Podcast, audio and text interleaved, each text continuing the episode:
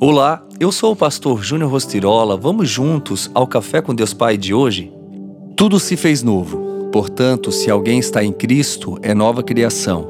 As coisas antigas já passaram, eis que surgiram coisas novas. 2 Coríntios 5,17 Viver de verdade é uma escolha que você precisa fazer em sua vida. Pois ou você vive o extraordinário de Deus, ou vive apenas uma vida comum, sem sentido e sem razão. Por muito tempo eu vivia assim. Eu achava que a minha vida era tão sem razão que aos 13 anos de idade, tudo que eu queria era morrer. Eu desejava a morte porque não via sentido em levar a vida de sofrimento e de humilhação que a minha família vivia naquela época, em um lar totalmente disfuncional por causa das brigas e da violência protagonizadas pelo meu pai. Eu acordava pela manhã e não via sentido algum em me levantar e ir para a escola, porque na escola onde eu sofria bullying também era muito difícil.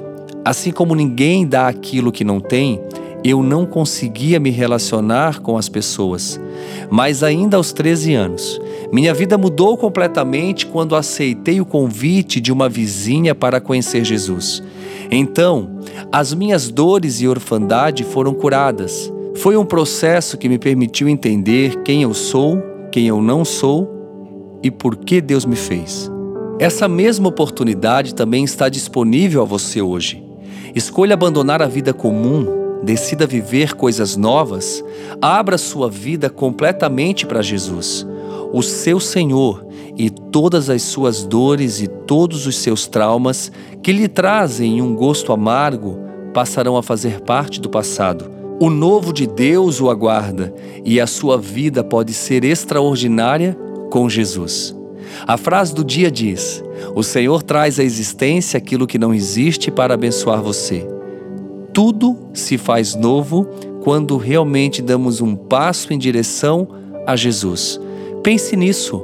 Decida hoje dar um passo e lançar tudo aos seus pés, e então viverás um novo tempo, uma nova estação, um novo ciclo na presença daquele que pode todas as coisas.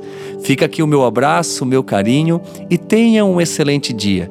Vamos seguindo juntos no Café com Deus Pai e com certeza amanhã Deus tem mais uma palavra para abençoar a sua vida.